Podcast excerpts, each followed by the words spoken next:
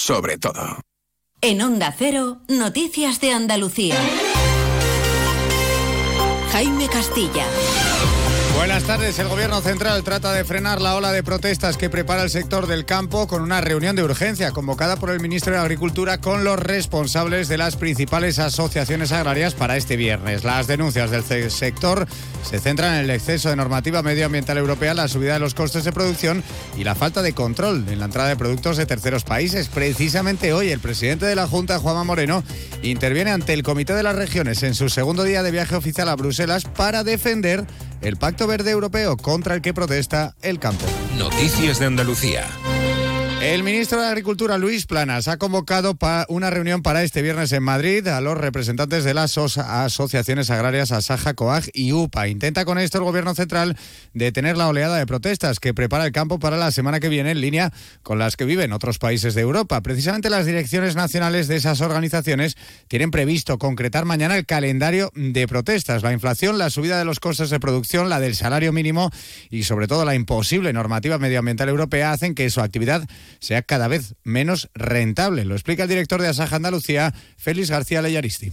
El Pacto Verde Europeo ha dado lugar a una política agraria común que va en la dirección completamente equivocada. Hay un incremento de prohibiciones, de restricciones y limitaciones a nuestra actividad. No podemos competir con los productos que están entrando de fuera sin cumplir con los estándares y con las reglas que nos imponen a los que estamos dentro de la Unión Europea. Esto es, se llama competencia desleal, aparte de que es una contradicción y una hipocresía por parte de, de la Unión Europea. Esto es absolutamente inadmisible y está hundiendo absolutamente nuestros márgenes. Coincide hoy con la intervención del presidente de la Junta, Juanma Moreno, en el Pleno del Comité de las Regiones de Bruselas, que versa precisamente sobre el Pacto Verde Europeo contra el que claman agricultores y ganaderos. Moreno cumple su segundo día de viaje oficial en la capital belga, donde ha viajado para pedir la implicación comunitaria en la lucha contra la sequía. En este contexto, ha defendido más ayudas justo para este sector. La agricultura lo está pasando francamente mal. El reparto de la paz que ha hecho el gobierno de España es francamente malo para Andalucía y como consecuencia de eso tenemos a nuestros agricultores y ganaderos en Andalucía en una situación muy difícil. Una pésima PAC por parte del reparto que se hizo al gobierno de España, donde hubo 500 millones de euros que se perdieron. Segundo problema que tenemos, evidentemente, la sequía y después productos que al final salen de la huerta o salen de la ganadería y que se paga un precio y después la distribución se multiplica. Un viaje que critica el secretario general del PSOE andaluz, Juan Espadas, y en concreto precisamente esa petición de fondos para luchar contra la sequía que hacía ayer Moreno. Le hemos dicho en muchas ocasiones que cuando se va, en este caso a las instituciones europeas, a pedir más fondos, lo primero que pregunta la Unión Europea es si usted está gestionando bien los fondos que ha ido recibiendo por parte de la Unión Europea, por ejemplo, en materia de agua. Y claro, ahí tiene el señor Moreno Bonilla un suspenso total. En este caso tiene más de la mitad del presupuesto de aguas que hay en la Junta de Andalucía sin ejecutar.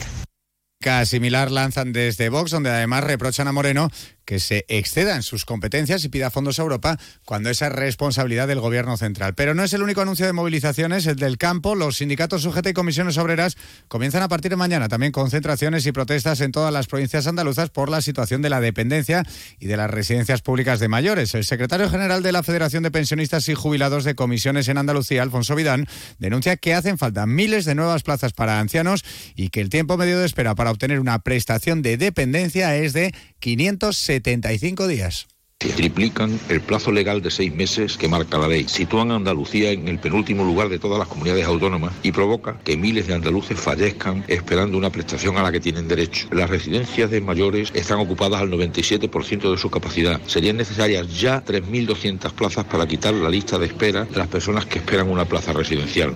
Un anuncio que hacen precisamente el día en que la Consejería de Igualdad y Asuntos Sociales ha hecho públicas las cifras del sistema para la autonomía y atención a la dependencia del año 2023. Unos datos que reflejan que la comunidad ha batido récord en el pasado año en número de personas atendidas en situación de dependencia, un total de 286.600 beneficiarias con 421.261 prestaciones. Sobre la plaza, las plazas en residencias y centros de día, el año 2023 deja también un máximo histórico en personas atendidas en residencias que superan las 28.000. Son casi 1.800 más que el año anterior, un incremento del 6,7%. En pocos segundos será la 1 y 55 minutos de la tarde. Yo cuido de la sanidad pública. Y yo. Y yo. Y yo. En CESIF trabajamos por ello. Un incremento de plantillas, por una carrera profesional ágil y efectiva para todas las categorías, por contratos más estables y bolsas actualizadas. Porque si tú no te conformas, nosotros tampoco. Yo cuido de la sanidad pública. Confía en CESIF. Hay un lugar en el mundo pensado especialmente para ti. Jerez. Historia y futuro. Con la familia o con amigos. Para vivir, para descansar, para invertir, para estudiar, para divertirte. En cualquier estación del año, si buscas un destino, elige Jerez. Jerez siempre. El domingo 4 de febrero, fiesta de la matanza en Ardales. Saborea los productos típicos de la matanza, chorizos, morcillas, salchichones, además de exquisitos dulces locales como la galleta de almendra, mercado artesanal y música en directo con el canijo de Jerez. El domingo 4 de febrero ven a la fiesta de la matanza en Ardales, puerta del Caminito del Rey. Onda Cero. Noticias de Andalucía. El Ayuntamiento de Huelva niega haber realizado ningún ritual de brujería para purificar el despacho de la alcaldesa. Esta es la noticia hoy tras la surrealista acusación de la izquierda de que el consistorio contrató con fondos públicos a una bruja para realizar este acto. Onda Cero Huelva, Rafael López.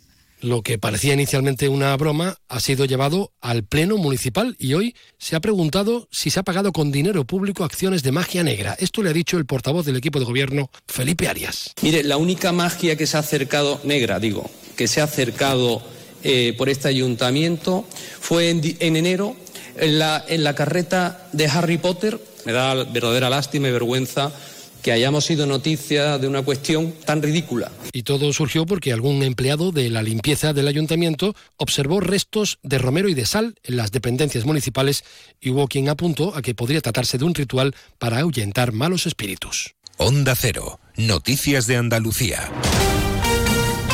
Momento ahora para hablar de cultura y de los 800 grandes espectáculos y más de 2 millones de espectadores en 20 años recién cumplidos que avalan al Teatro Auditorio Roquetas de Mar como un referente para turistas de artes escénicas por su programación y funcionamiento. Nos lo cuenta desde Onda Cero Roquetas, Pepe Ballesteros. Y además ha sido el elegido como inicio de gira o presentación de disco por Rafael en dos ocasiones, Manolo García, Luz Casal, Pablo López, Malú, Miguel Ríos, Pasión Vega, El Arrebato o la versión española de High School Music que se estrenó simultáneamente a la de Londres. Teatro escolar, infantil, familiar, amateur, visitas explicativas a sus instalaciones y a las distintas exposiciones que acoge, la leyenda de un fantasma y posiblemente el único recinto teatral andaluz estable con guardería ludoteca. Dos décadas del teatro auditorio Roquetas de Mar y muchos aplausos más por resonar en su aforo de 1.300 butacas, la versatilidad de su escenario y una excelente acústica. Hoy, gente viajera de Andalucía soplará la tarta con 20 velas del Teatro Auditorio Roquetas de Mar a partir de las dos y media de la tarde. Canasta de bodegas Williams ⁇ Humbert patrocina los titulares.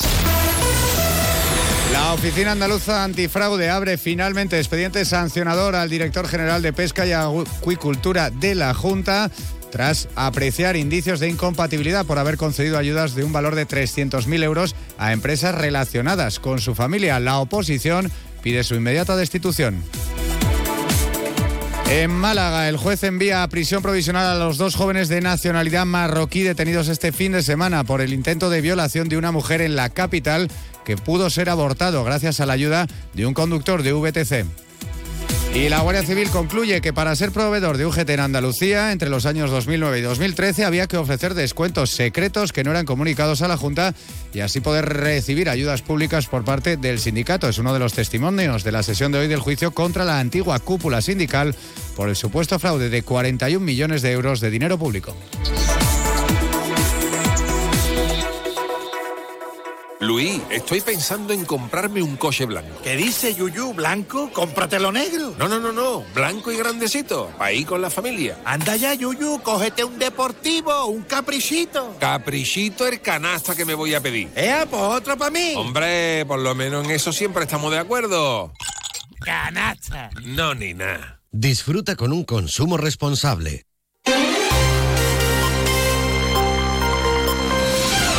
Noticias del mediodía. A partir de las 7 de esta tarde, Radio Estadio con las jornadas de liga atrasadas aquí en Onda Cero. A las dos y media, gente viajera Andalucía con Chema García. Y ahora ya saben, llega el momento de las noticias de España y del mundo aquí en Onda Cero. Buenas tardes.